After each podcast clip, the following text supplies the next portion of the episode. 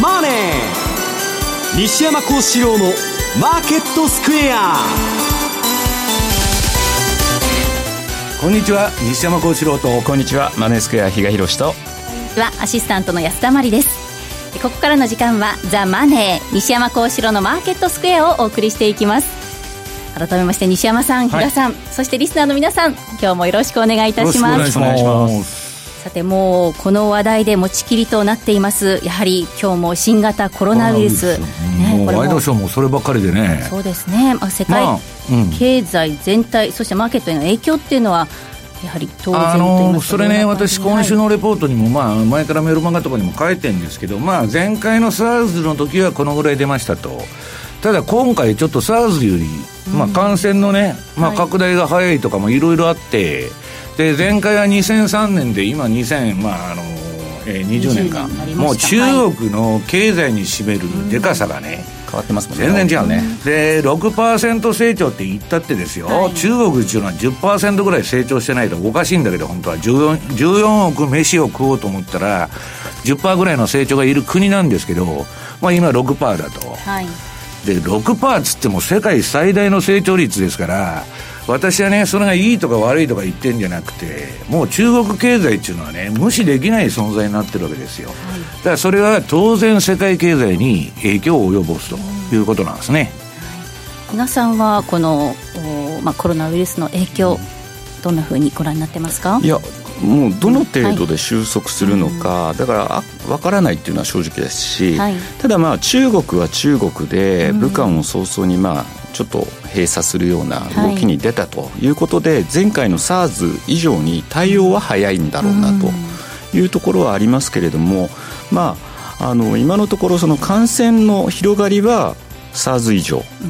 ただそのお亡くなりになっている方たちの部分を見ると、まあ、それよりはペースが今のところはあの弱いというところなので、はいうん、まあこれ申し訳ないんですけど本当に前回のと同じ SARS と同じように6か月で収束宣言出せていけるのかどうなのかもうこればかりは。が暖かくなったら終わるっていうだけの話うんだからそれだけで本当に済めばいいんですけど、ね、夏場とかに流行ってないと思うよさすがに。まあさすがにそこまではいかないでしょうけどでも半年とかねやられちゃうとそれは結構きついかなという気がしますからね。話を比嘉さんとしてんだけどまあ4月ぐらいまでいっぱいぐらいまでかかるとしたらね234とまだ3か月あるじゃないかという話になるわけですね。結局だからねこれから出てくる経済指標がどうなっていくのかに市場は注目するでしょうし、まあこれまでみたいにどちらかというと、えー、まあそれは今回のコロナウイルスのせいだよねみたいな感じで、まあ、またあの楽観的に捉えるのかどうなのかこればっかりは、ね、今日言うんですけどねこれから、はい、危機が起きるあ起きるたびに株は逆に上がっていくわけですよ。それ幸いにね、えー、金融緩和をする理由がまたできたわけです。はい、えー、去年は短期金利がレポ金利がね、10%に急騰して、ええらいこっちゃってことで、今ね、隠れ QE とかステルス QE と、まあ事実上の QE 法やってるわけですよ。で、今度はそれの威力がね、6月でまあ一応やめるとか言っとるんですけど、またこれが出てきたから、またそれを延長するとかね、うん、あるいは世界的に財政出動をやろうという機運が高まってるわけです。だからまあ、奇妙なね、逆さま相場になってるわけですけど、まあ難しいですよね、相場としてはね。えー、ね。うん。今日はそのあたりもたっぷりと伺っていきます。この番組は YouTube でも同時配信中です。資料もご覧いただきながらぜひ皆様お楽しみください。また皆様からの質問なども随時受付中です。ホームページのコメント欄からお願いします。ザマネーはリスナーの皆さんの投資を応援していきます。それでは今日も午後4時までお付き合いくださいこの番組はマネースクエアの提供でお送りしますお聞きの放送は、ラジオ日経です。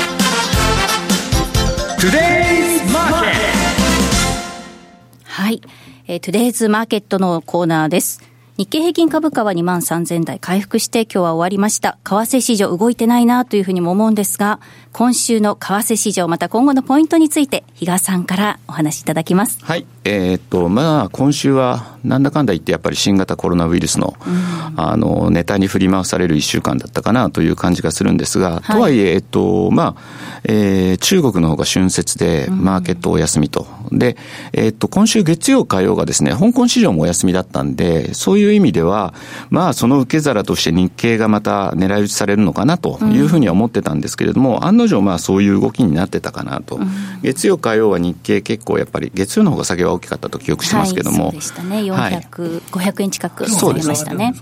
え今日はなんで上げてるんですか？反発して金曜日終わりました。特に理由はないと思いますよ。昨日も下げましたし、はい。うん、上げても下げても別に理由理由はないと。はい、でまあそういう中にあってですね香港が始まったら香港がいきなりやっぱりあの下げてたんですけど、うん、ほぼほぼ日経も同じようにですねそれにつられるというような動き続いてたので、まあまあ、あのある程度ですねちょっと想定してた通りの動きになってしまったかなというところで、まあ、日経も、だからそういう意味ではですね、えっと、チャートを準備しましたけれども、これ、今日のは入ってなくて、昨日のクローズまでのなんですけども、はい、まあ、結局のところ、これでもう売りトレンドが発生するというような感じ。で、一一方ですね、ニューヨークダウというのを見ると、まあ確かにニューヨークダウも結構あの、ボラティリティは高かったんですけれども、その割にはですね、まだ売りトレンドには至らないというところを考えると、やっぱりこれ、地理的なものっていうのが影響しているのかなという印象ですね。というのも、まあ中国に近いのが日本というところになりますし、アメリカはそこから離れていると。確かに今回感染者、あの、少しずつアメリカの方でも出てきているようですけど、まあそれよりも、まあ日本の方がその影響は受けやすいんだろうなという受け止め方なのかなという気がしました。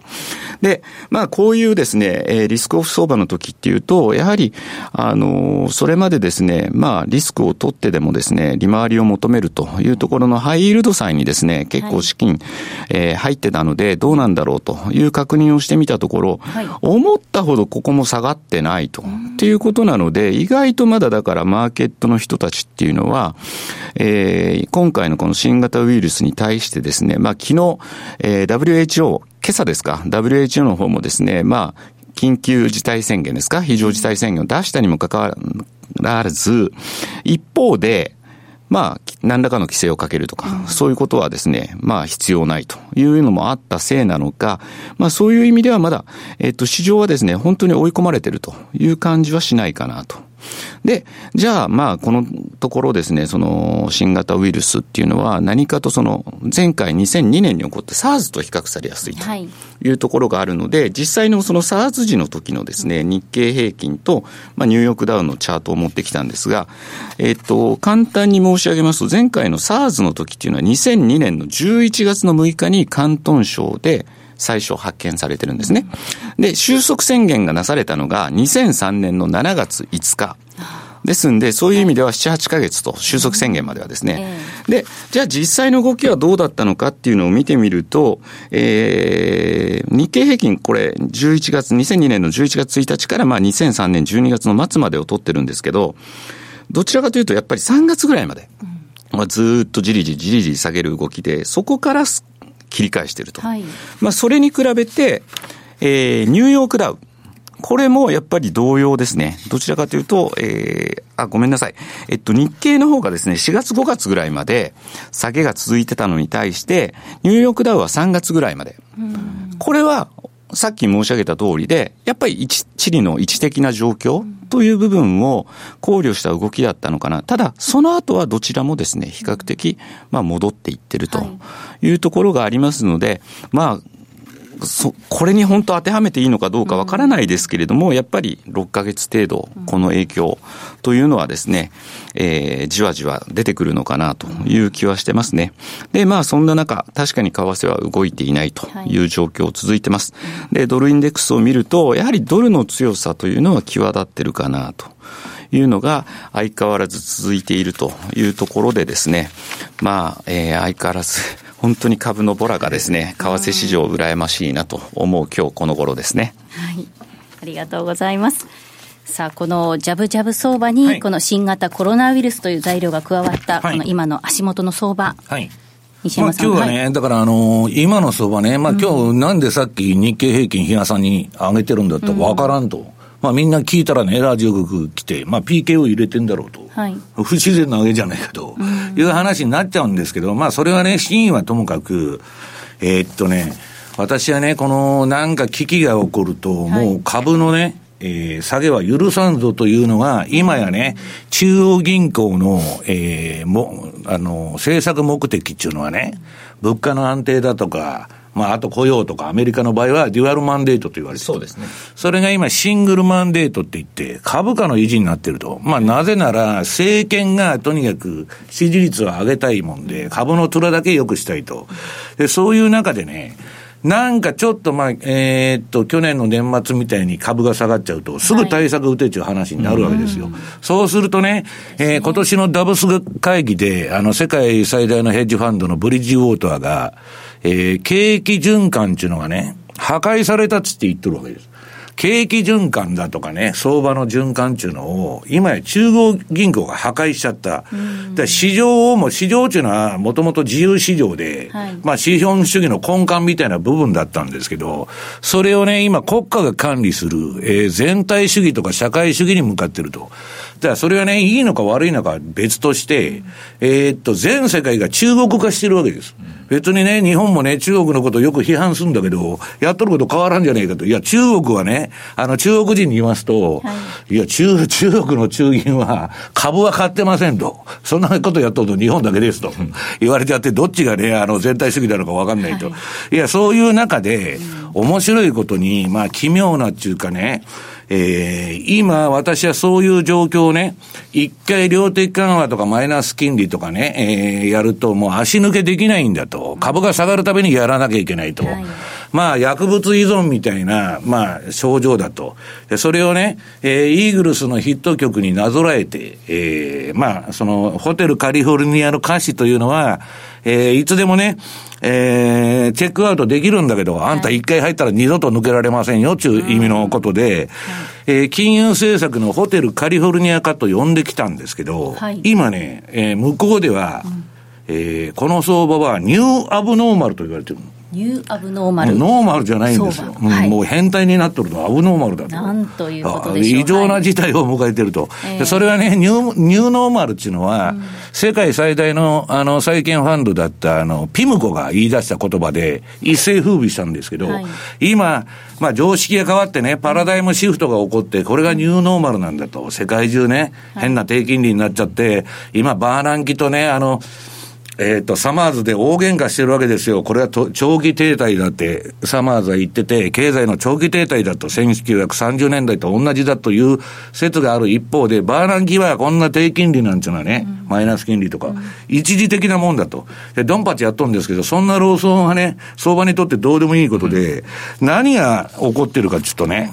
要するに危機が起これば起こるほど、FRB はね、株価維持というこのシングルマンデート。うん、今あの、YouTube の画面に説明が映ってると思うんですけど、これを刺激するわけですよ。市場がちょっと下がると何かやれ何かやれっていう話で。うん、で、えー、実際に対策打つと。今年はね、FRB 利上げしてないとおかしいのに、コロッと変わっちゃったわけですよ、もう、あの、今週 FOMC を見る限りはね、もうあの利上げっていう話は全くなくなって、あるなら下げぐらいで。忖度して選挙の投資はもともとやらないんだけど、まあ余計にそうなっちゃってると。で、無入信っていうのがね、大統領府の下にある、えー、プランジプロテクションチーム、えー、株価下落防止チームっていうのは、えー、っと、えー、無入信財務長官をトップに、えー、パウエル議長とか、あるいは JP モルガンの大門とか、えー、シカゴの取先物取引所のね、理事長とか全部入っとんですよ。それで談合をやって株を支えると。で、今、金融株がすごい好調でしょ、うん、で、トランプが俺のおかげだと、お前らね、偉そうに銀行員とか偉そうにしとるけどね、はい、俺のおかげで偉そうにしてられるんだと、本来うさんくさいことばっかやっとるお前らをね、立派に見せてやるんだと、そこまで言われとるんです。で、トランプっていうのは本当のことしか言いませんから、まあ、その通りだと思うんですけど、で、このニューノーマル相場中ののやりすぎで、もう今や市場値のレベル感を失っちゃってる。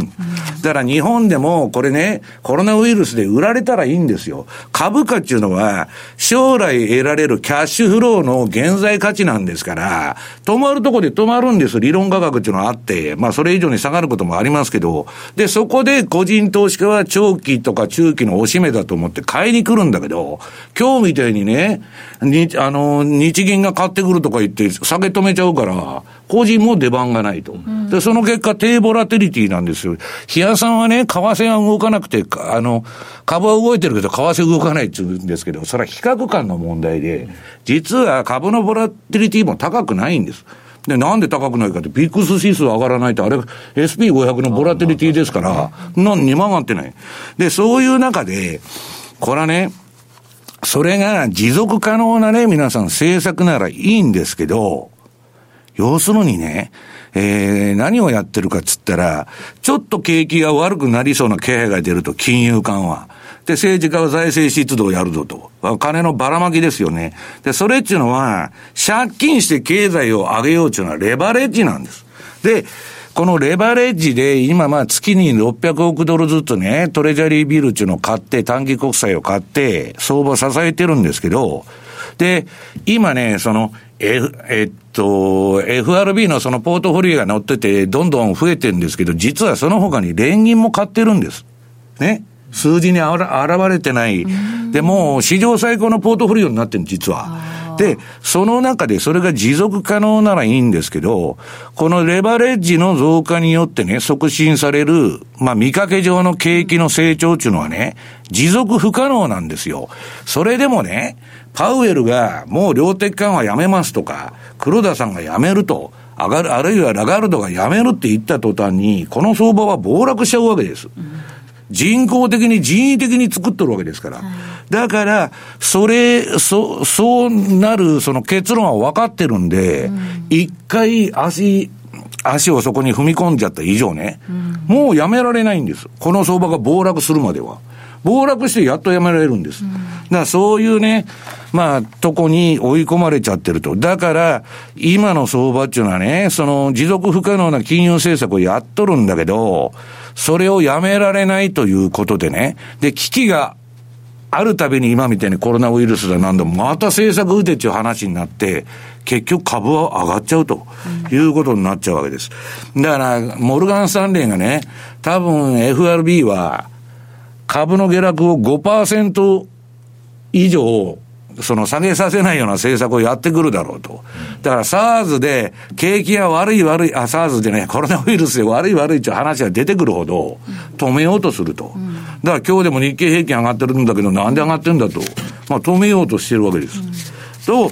買いたい個人投資家も買えないと。はい、要するに市場原理が失われて、市場から合理性が失われて、うんまあ、極めて低ボラテリティの国家管理の全体主義ですね、社会主義の相場になってると。で、まあ、そういうことでね、えー、皆さんが幸せになればいいんですけど、はい、今、株が上がってるだけなんですよ。ね、比嘉さんの賃金も、私の賃金も安田さんの賃金も上がらないという世の中になっちゃってる。特に日本は。で、そういう中で、まあ、いろんな問題が起きてきてるんですけどね。これあの、えー、っと、面白い本でね、資本主義リアリズムと、えー、次これ資料の4ページかな。えー、っと、これはね、えー、っと、マーク・フィッシャーさんって言って、まあ2017年に亡くなっちゃったんですけど、この人がね、面白い本をいくつもエッセイだとかね、評論を書いてるんですけど、ここで言っとるのはね、この、この人も私は同じ見方なんですけど、はい、1970年代からずっと続いてきた金融資本主義みたいな動きは、えー、金融危機、えー、2008年のリーマンショックでもう終わったんだと。うん、終わったんだと、はい、だけど今株めちゃくちゃ上がっとるじゃないかと。うん、それはね、なんか、その、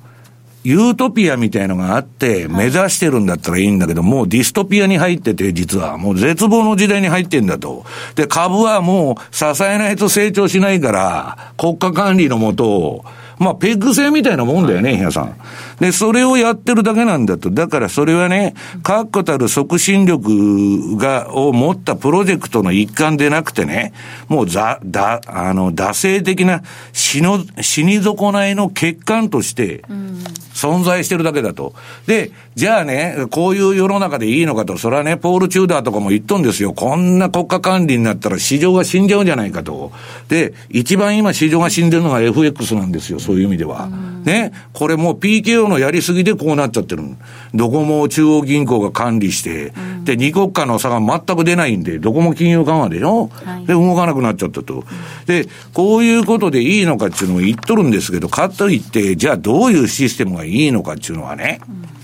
新しいのは出てこないんですよ。うん、で、よな、新しいのがそれぞれの国とか政府から出てこない以上、歴史を見てみるとね、市場が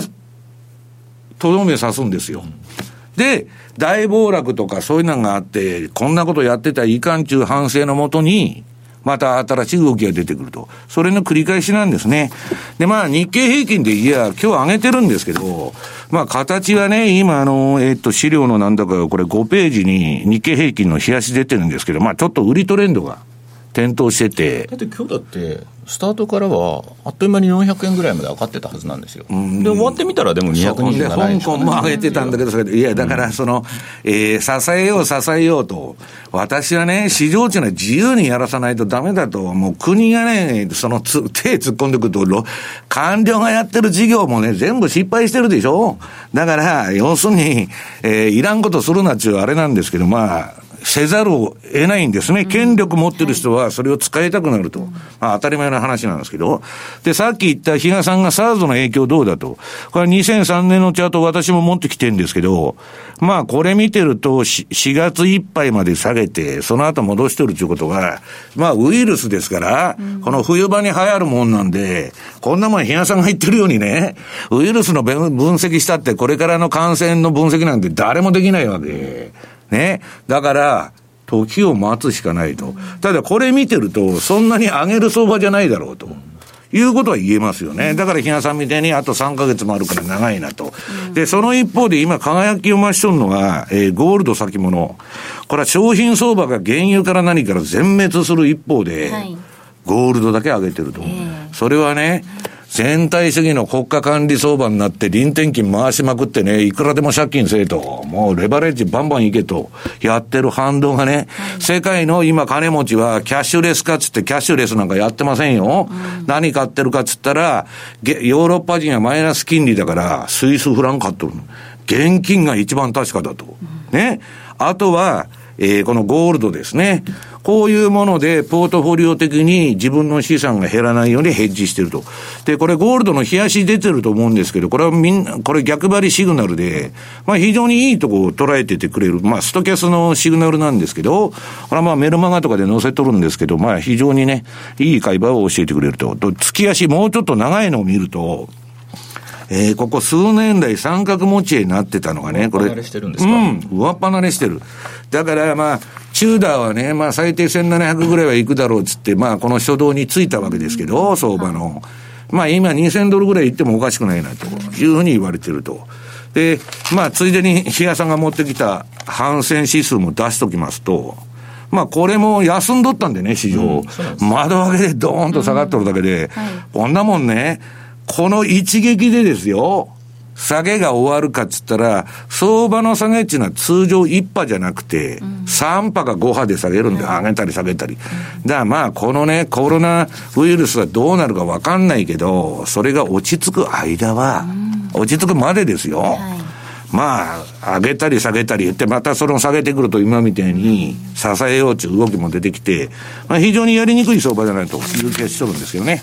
はい、ありがとうございます。ここまでトゥデイズマーケットでした。お聞きの放送は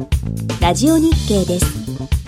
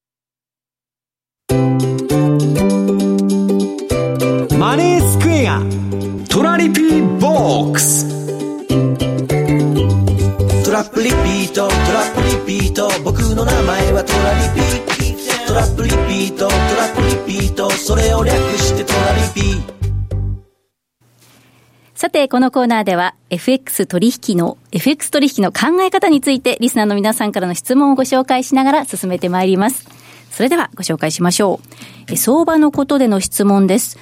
米国、欧州、日本の10年債が下落、価格は上昇していますが、理由は何でしょうか？また今後の予想はどうなるでしょうか？わかる範囲で教えてください。為替の動向の指標になると思っています。とお便りいただきました。これはね、先ほど言いましたように、うん、今、あの、サマーズとバー、ま、バーナンキ論争っていうのがあってね、もうサマーズっていうのは、もう深刻なデフレに入ってんだと、世界が。長前から言ってますね、うん、長期停滞論。うん、これが、まあ、幅を利かしてて、あの、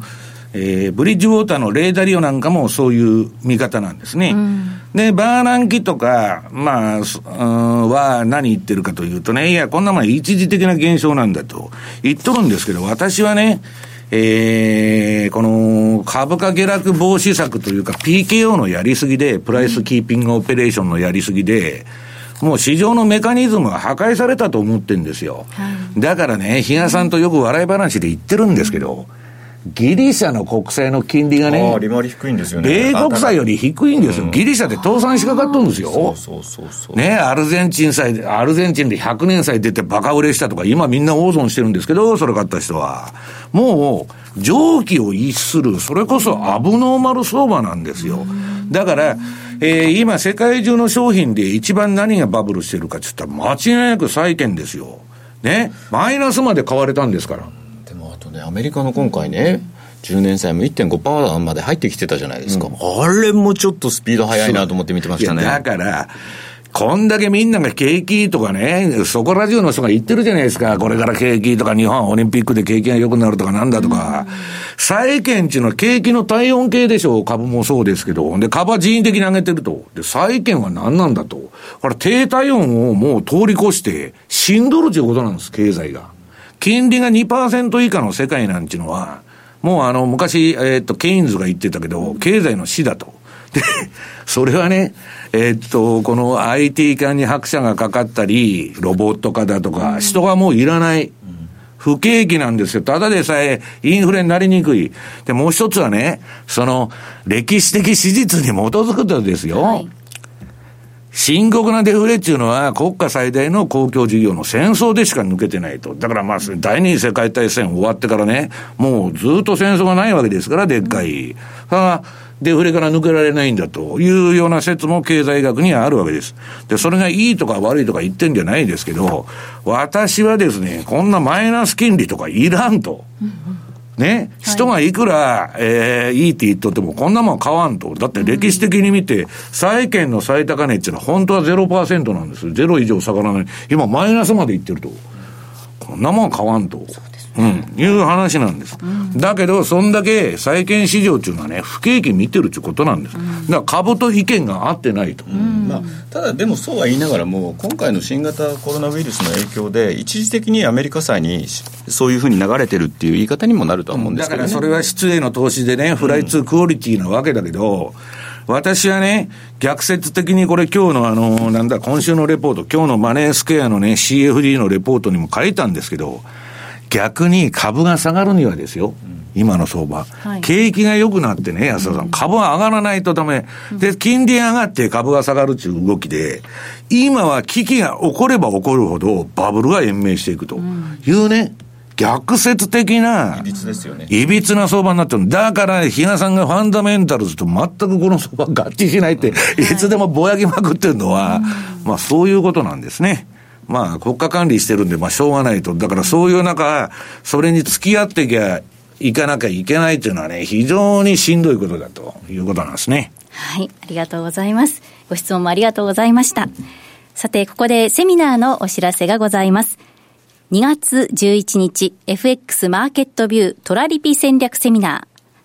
マネースクエアホールミッドタウンタワーの40階で開かれます。マネースクエアの講座解説者、講座、講座解説を持っている方限定となりますので、えセミナーページからどうぞお申し込みください。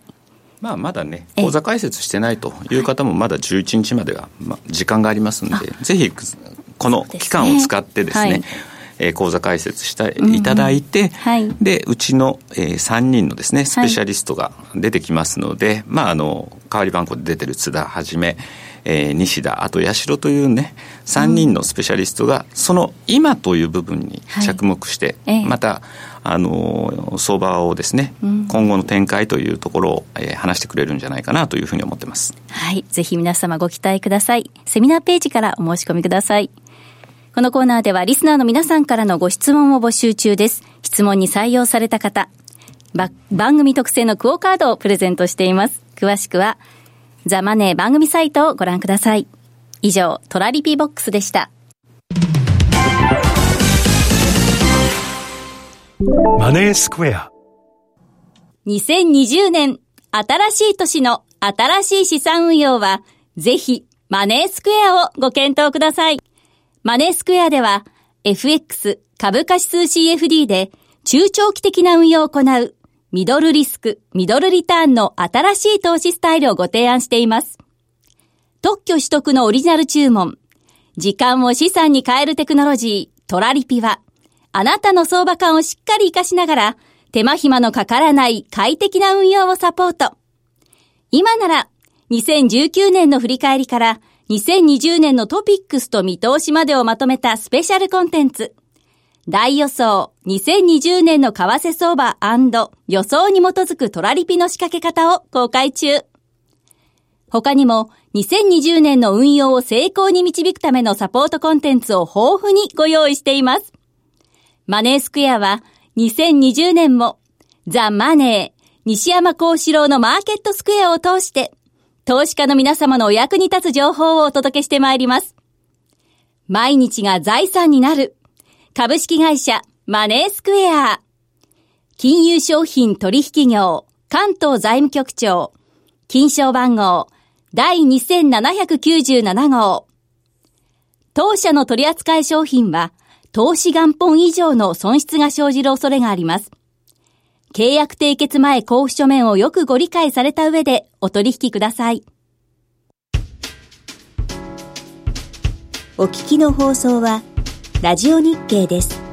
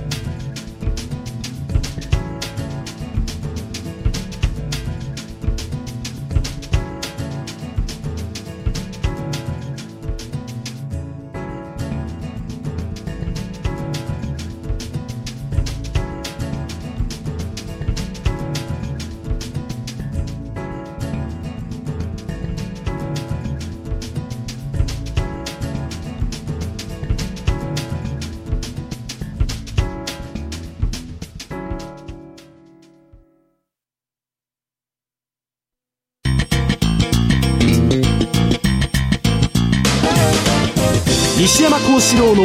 マーケットスクエアさて、このコーナーではマーケットの見方について西山さんにいろいろな角度で教えていただきます。今日のテーマは、ネイサン・ロスチャイルドの投資哲学です。はい。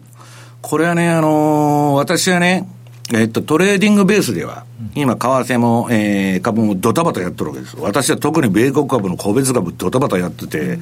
まあ、今日はね、アマゾンが上がりまして気分がいいんですけども、それは、あの、置いといて、ええ。それは置いといてですね、えー、っと、個人投資家はね、2000万円問題っつって、今どこの株式セミナーでも超満員で来てるんだけど、うん、こんなとこで株買ったら、うん、まだ上がるかもわかりませんよ。1、2年、3年。だけど、暴落に巻き込まれちゃいますよと。だって10年に1回ぐらいドスンと必ず来てるんですもん。で、もう10年経ってんだから、いつ来てもおかしくないと。で、それはね、えっと、私はその短期でちょこちょこやるのは全然構わないんだけど、長期投資の買い場じゃないですよってことをずっと言っとるわけです。で、それはね、えっと、世界一株で金儲けとるウォーレン・バフェットさんに見習えと。要するにバフェットっていうのは暴落する前にいつでも現金ポジションが最大になってて、今14兆円持ってる。うん、で、えー、次の暴落した時にドーンと株買いよんですけど、これはね、一般投資家にはものすごい受けがいい話なんです。うん、バフェットの投資っていうのが分かりやすくて、うん、で、見てるのはバフェットインディケーターっていうのはね、GDP を株のじあ、株の時価総額を GDP で割った数字、それを見てやってると。ただね、えー、買い場という意味では分かりにくい。どこが買い場でどこが売り場かと。うんね。で、それをね、私は2週間前のレポートで、マネースクエアさんのレポートでも書いとるんですけど、要するに長期投資をね、今株やっててもですよ、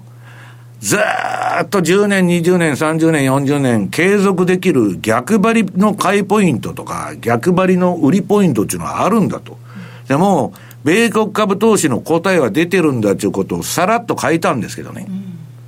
それは意外にバフェットの話みたいに注目されないわけです。実際に儲けようと思ったらそれやらないといけないんだけど、はい、なんか難しいことが書いとるなっていうことで終わっちゃうわけです。それが世間なんです。で、それはともかくとして株式投資の答えっていうのはもう出ててね、はい、まあそこに書いたんで、それはね、SP500 の、うんと、過去3年間の平均リターン見てたらいいんだと。うんでね、その詳しいことは、私はまあ今週から来週メルマガでそれの特集をしますんで、はい、米国株はここで売ってここで買って、買ったら、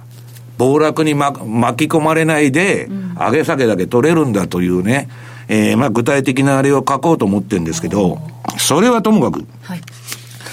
えー、っと、要するにね、相場を続けていこうと思ったら、安田さん何が必要かって言ったら、金がいるんですよ。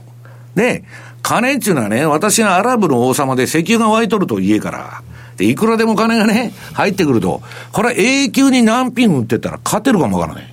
わ、うん、かります？金いくらでもあるから。で、ざーっと下げ相場全部何品して、戻ったところで売っても相当な利益ですよ。だけど、私は金は有限にしか持ってない。あるいはちょっと損するとね、お客から解約が来ちゃうと、これはでっかい損はできないわけです。で、そのために何をやってるかちょっとね、えー、っと、上がったところで外すんです。で、それ以上上がっても構わない別に。だから私はもう米株っていうのは長期投資は3年前に降りてる。うん、全部リーマンショックの大暴落の後に買ったポジションを、そこで売っちゃったの、はい、で、それ以降上がってるじゃないかと。いや、そんなもん3万ドル上がろうが5万ドル上がろうが私は買う気はありませんと。うん、それに付き合ってると必ず次の暴落に巻き込まれるからです。で、相場っていうのはディシプリンっていうっていうか、き、規律っていうのがないと、むちゃくちゃになっちゃうんです。フィーリングでやってたらね、必ず天井買ってそこを売ることになるんです。人間の心理っていうのはそうやってできてる。で、そのためのね、そのあれをまあ、2週間前のレポートに書いてんですけど、まあ、検索したら出てきますよ、いろいろ。で、それはまあ、ともかく、今度はね、ネイサン・ロスタイルド。まあ、ロスタイルドのね、礎を、礎を築いた男ですよ。はい、これの投資あの、その哲学っていうのはね、何言っとるかというと、現金ポジションの確保こそが、現金が一番大事だって。現生。これが資産運用の鍵になると。はい、でね、神様でもない限りですよ。相場の天井と底なんか当たらないわけです。我々人間がやってるんですから、相場の天井とね、そこをピンポイントで当てるっていうことはできない。そうすると、運用を続けていくために何をするかっていうと、えー、っとね、姉さんは何言ってるかというと、あなたたちは上下20%を持て、あも、も、持てばよいって書いてるんですけど、これ何のことか抽象的でわかんない。はい、で、それはどういうことをやっとるかというとね、上がった時に外して現金を確保しなさいと。うん、入ってきた現金でまた下げたら買い直せるわけ、その高値で売った分。はい、で、それをやらないから、要するに人間っていうのは強欲ですから、儲かるべば儲かるほど、もっと逆に買っちゃうわけ。おい、あのー、乗せるわけですよ。はい、で、それやってるとバブルのピークで相場の、えー、自分のポジションが最大になっちゃうわけ。で、それを避けるためにね、これはね、えっと、リアルインベストアドバイスというね、えー、私は別にここの回し物でも何でもない、あの、アメリカの投資顧問会社があって、これはまあネットに出てるんだけど、SP500 のね、大型株インデックスっていうのがあって、これが、これは誰にでもわかりやすい。標準偏差、ボリンジャーバンドの3シグマに到達したら外しとるんだっちゅうわけですよ。で、そこで外しちゃって、いくら上がっても構わないんだって。で、たまたまこん今回は、えー、っと、コロナウイルスの件で今ちょっと下げてんだけどね、はい、こんなもん何番上がっても構わんって言っとるんですよ、売ったポジションは。で、下げるのを待って、また株を下に来たら買い直すと。で、どこ、どこで買うんだって今度は三、下の3シグマですよ。はい。ね。この前ドスンと落ちてる時、はい、下の3シグマまでやってんだけど、そういうことをやらないとですね、えー、投資、投資っていうのは儲けたいとか金持ちになりたいという欲望のゲームから始まるんですけど、いつでも。はい。お金がなくなったら皆さんゲームオーバーになっちゃうと。うん、そうすると、相場を事業として続けていこうと思ったら、はい、必ず資産管理っていうのは必要なんです。だからね、端から端まで取ってやろうみたいな、この強欲な考えでいると、ね、年金2000万円足りないと。儲けなきゃと。うん、オブセッションとか焦りとかね、脅迫観念で、私の老後大丈夫かとやってると、5000万円失うことになるというのが相場の常なんです。頭と尻尾は触れてやれですね。うん、だから、まあこれは200日移動平均のね、ボリンジャーバンドの3シグマ。これに行ったら、まあもう上3シグマやったら、とりあえず、外しとかなあかんということをこの人は言っとってね。はい、で、あの、結局は、何が言っとるかって、こういうことを言うとね、はい、まあこういう放送でもそうなんですけど、弱気なことを言うなと、えー、お前何言っとんだと、まだ上がってるじゃないかと。うん、で、相場っていうのは最後が一番よく上がるんで、わーっとみんな、あの、強気なことばっか言ってんだけど、そうじゃなくて、その強気でも弱気でもないわけですよ。要するに、規律に基づいて自動的に売って、うん、で、下3シグマ来たら買うとか、うんまあ、さっきのね、SP500 の3年間の平均リターン見てね、えー、ちょ、まあ、何パーセントになったら外すとかそういうことでもいいんですけど、そういう作業をやっていかないとダメだと。で、まあ、もっと冷やしベースでもね、まあ、この投資顧問会社 SP500 の大型株インデックスっていうことで書いてるんですけど、まあ、これは YouTube の方に資料で全部答えも書いてますんで、今 MacD がもう買われすぎだと。で、ちょっと外しとこうと。やっぱり腹八分目の投資っていうのはですね、皆さん、相場を長く続ける、えー、要点になるということなんですね。はい。ありがとうございます。以上、ここまで西山幸四郎の FX マーケットスクエアでした。マーケット投資戦略それでは来週に向けてマネースクエアの FX の投資戦略を伺っていきます。はい。比嘉さん、えー、お願いします。ふーっと考えたら、はい、今日も1月最後の営業日ですね。そうなんですよね。で、1月、うん、そう。で、1月って結構やっぱり値幅が出やすいって言われてるじゃないですか。大体、うん、去年も5円ぐらい動いてたはずなんですけど、まあ去年は1月3日だけで結構動いたっていう言い方にもなるんですが。まあ、クラッシュクラッシュはあったからね。はい。多分今日このまんまで終わると2円60ぐらいで1月のですね 2円 ,2 円60 2円60ね、うん、月間高低差が終わるっていうことなんで。1日の動きみたいですね。本当に本来あの動くべきものがさらに動いてもおかしくない月が最初からこういう感じになると本当にまた動かない今年もっていうようなですねちょっとそういうような不安に駆られる今日この頃なんですがさて、ちょっとですね、今日あの、別の資料も準備してきました。先進国のですね、通貨比較ということで、去年の12月31のですね、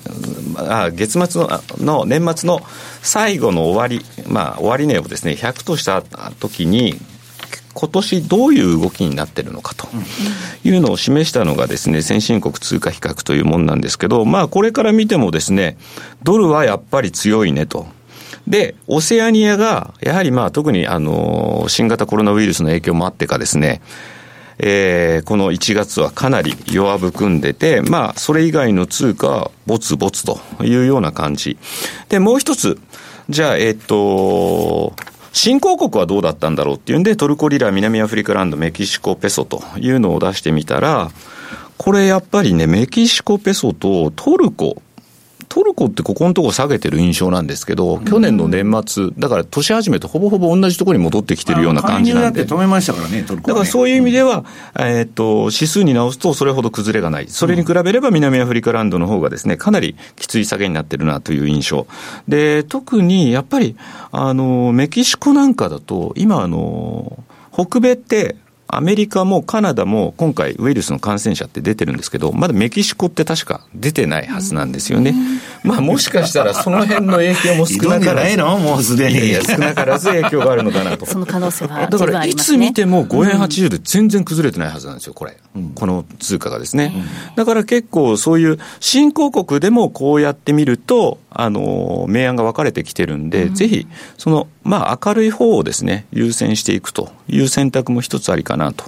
いうふうに思ってますんで、で、えー、引き続きですね、これからちょっとここのとこカナダ円っていうのも資源、あの、原油価格が下がってきたんで、うん、ちょっと下げがきつくはなってきてるんですが、私今年年始のところでですね、北米通貨ペアには注目してるという話をしましたんで、はい、まあ2月もこのあたりをですね、下げてくると思ってるんですけど、そこは押し目で拾っていきたいな、そんな感じで考えてます。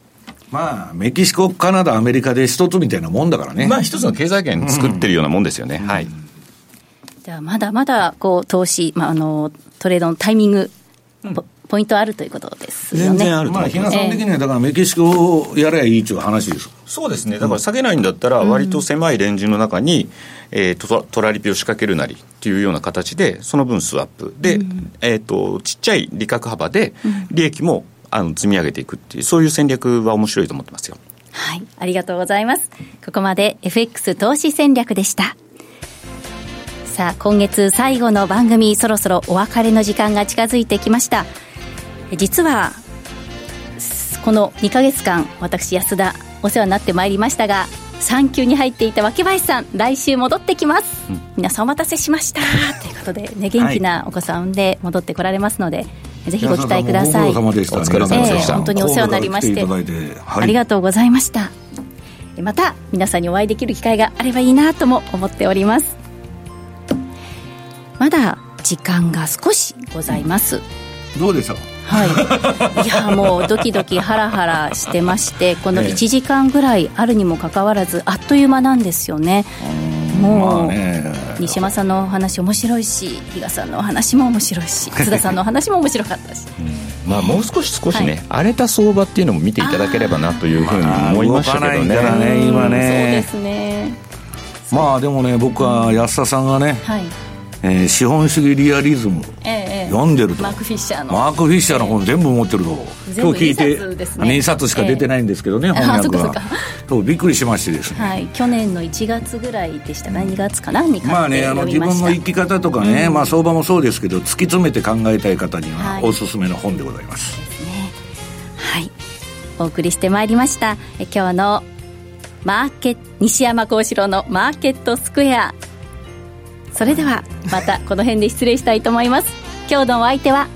西山幸四郎とマネースクエア比嘉宏と安田真理でした。さようなら。さようなら。この番組はマネースクエアの提供でお送りしました。